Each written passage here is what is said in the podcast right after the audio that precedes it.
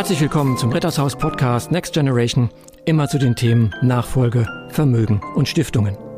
In unserem Podcast wollen wir Fälle aus der Praxis näher beleuchten und insbesondere die steuerlichen und rechtlichen Probleme erörtern.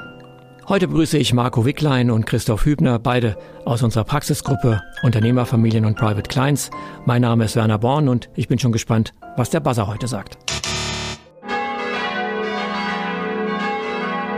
Da höre ich Hochzeitsglocken. Hochzeitsglocken, Ehepaare, Eheverträge. Das ist heute unser Thema. Das hatten wir ja schon mal.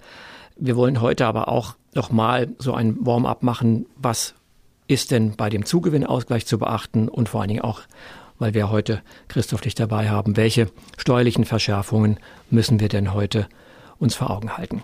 Vielleicht Marco nochmal so rundum.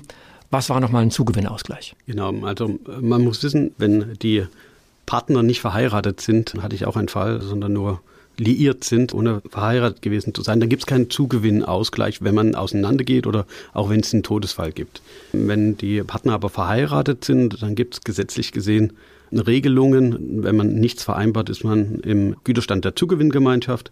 Das bedeutet, wenn es zu einer Scheidung kommt oder wenn es zum Tod kommt, wird geschaut, auf welcher Seite gab es welchen Zugewinn und der würde dann rein theoretisch halbiert werden. Das wird ja ganz oft, glaube ich, verkannt. Der Zugewinnausgleich oder die Zugewinngemeinschaft ist der Güterstand der Gütertrennung.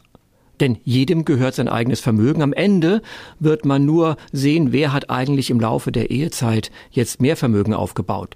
Aber wir haben keine Gemeinschaft. Vielleicht hat man dann gesagt, wir sind eine Zugewinngemeinschaft, alles gehört uns. Nein, nein, nein. Sie haben eigenes Eigentum und Sie haben auch eigenes Eigentum. Aber am Ende wird dann abgerechnet. Genau, am Ende wird ein Ausgleich geschaffen.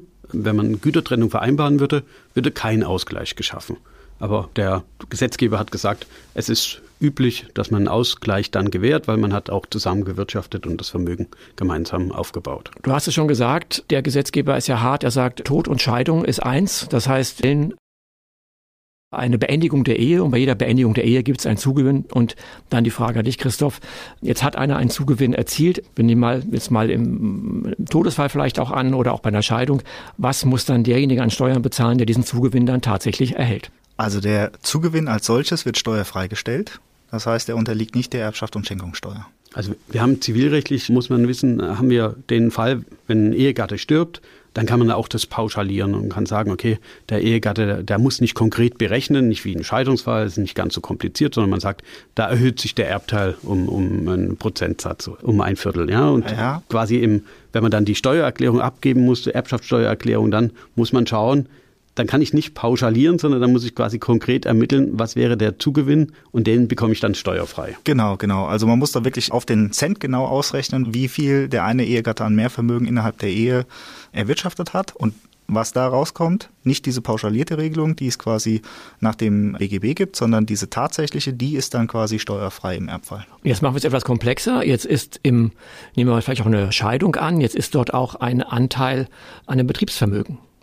Das heißt, den, nehmen wir mal jetzt den Ehemann, der hatte einen Betrieb, einen begünstigungsfähigen Betrieb und was passiert jetzt? Und der Betrieb ist gewachsen, nicht in den letzten Jahren. Was ist mit diesem Zugewinn? Wird er dann auch ausgeglichen? Ja, also im Falle einer Scheidung ist dieser Zugewinnausgleich, auch wenn das auf einem steuerfreien Betriebsvermögen beruht, ist auch dieser Zugewinnausgleich dann komplett steuerfrei. Und weil du es jetzt so betonst, was ist jetzt, wenn der Mann verstorben wäre? Ja, wenn der Mann verstorben wäre, gilt das eben nicht mehr so, weil das führt zu einer doppelten erbschaftssteuerlichen Begünstigung der hinterbliebenen Ehefrau. Sie könnte nämlich in der Konstellation einmal von der Steuerbefreiung für das Betriebsvermögen partizipieren. Und auf der anderen Seite wäre dann nochmal diese Zugewinnausgleichsforderung, die sich anhand dieses steuerfreien Unternehmenswertes bemisst. Und das hätte nochmal zu einer zweiten Steuerbefreiung geführt. Und das hat der Gesetzgeber gesagt, das möchte er nicht mehr. Und deshalb hat er das vor kurzem angepasst. Aber ich sage mal, zweimal null ist null, oder? Wo ist das Problem? Aber das gab es die ganze Zeit. Und man hat es natürlich geschickt zu nutzen gewusst, zu sagen, das ist ja super, wenn man zwei Steuerbefreiungen kumulieren kann umso besser und nochmal eine Privilegierung der Ehe. Ach so, kann es sein, dass es dann Fälle gibt, also wenn ich natürlich auf die Befreiungsvorschriften setze, die das Erbschaftssteuer mehr gibt für begünstigungsfähiges Betriebsvermögen, dann habe ich ja bestimmte Dinge, die ich tun muss. Fortführung sieben Jahre Lohnsumme. Hätte ich den Zugewinnfreibetrag, da ist es ja egal, was mit dem Unternehmen passiert. Ich könnte theoretisch doch dann auch ein Jahr später verkaufen. Genau. Und das ist der Grund, warum der Gesetzgeber sagt, so geht's nicht, weil dann läuft ja die Befreiung fürs Betriebsvermögen da eigentlich ins Leere. Nein, das Thema war, dass man früher, man hatte einen großen Bestandteil an Privatvermögen und einen Betrieb dazu. Mhm. Wenn man noch ein Privatvermögen von 10 Millionen hat, dann muss das eigentlich versteuert werden natürlich. Aber wenn ich einen großen Betrieb habe, dann spielt das rein in die Berechnung der Zugewinnausgleichsforderung. Okay. Und wenn ich die dann steuerfrei bekomme, den Betrieb kriege ich steuerfrei, weil ich es fortführe. Und die 10 Millionen Privatvermögen bekomme ich steuerfrei, weil ich einen sehr, sehr hohen Zugewinnausgleichsanspruch habe. Gutes Beispiel, ich, ich knüpfe an. Wir haben 10 Millionen Privatvermögen, der Betrieb war auch 10 Millionen wert. Ja, die Zugewinnausgleichsforderung wird 10 Millionen Euro betragen und die Ehefrau bekommt alles.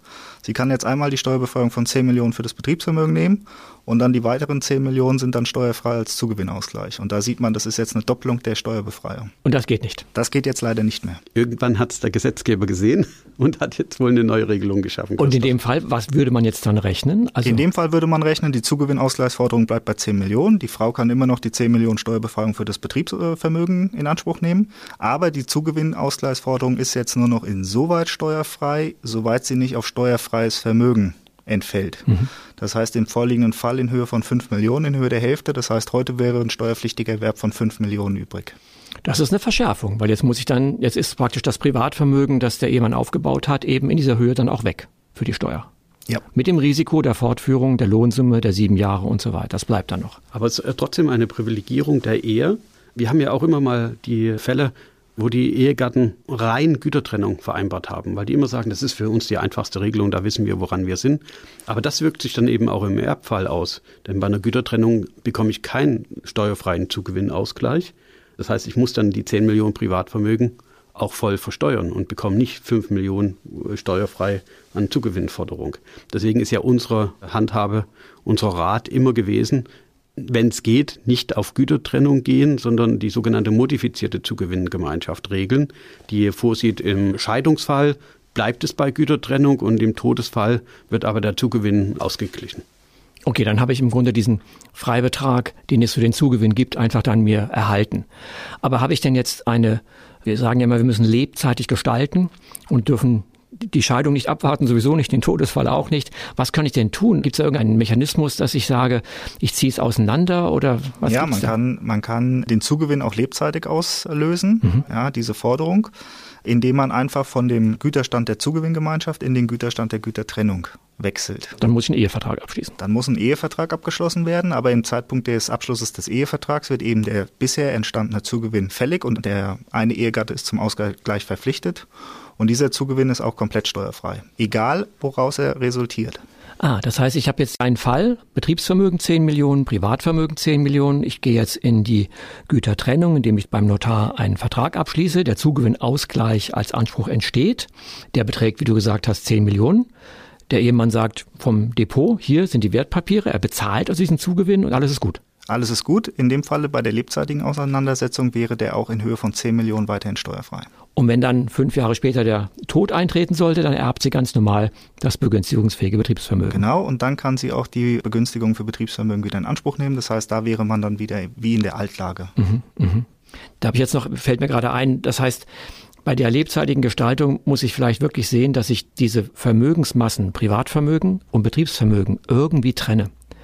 Denn wir haben das ja ganz oft, dass wenn das zusammenbleibt, dann profitiert das eine weniger als das andere. Das heißt, diese Doppeleffekte, die will man ja nicht mehr. Dann kann es doch auch strategisch eine Lösung sein, zum Beispiel eine Familienstiftung. Dann übertrage ich meine Anteile im Betriebsvermögen steuerfrei auf die Familienstiftung, behalte das Privatvermögen und der Zugewinn bleibt dann ja gleich. Dann habe ich auch im Todesfall nicht mehr die Doppelung. Naja, aber dann habe ich keine hohe Zugewinnausgleichsforderung mehr, weil ich habe ja das, mein Vermögen schon weggegeben an die Familienstiftung. Das ist richtig. Das ist ein Nachteil. Aber man muss trotzdem sehen, das Thema ist weggehen von Todesfallregelung hin zur lebzeitigen Gestaltung, weil man viele Vorteile hat.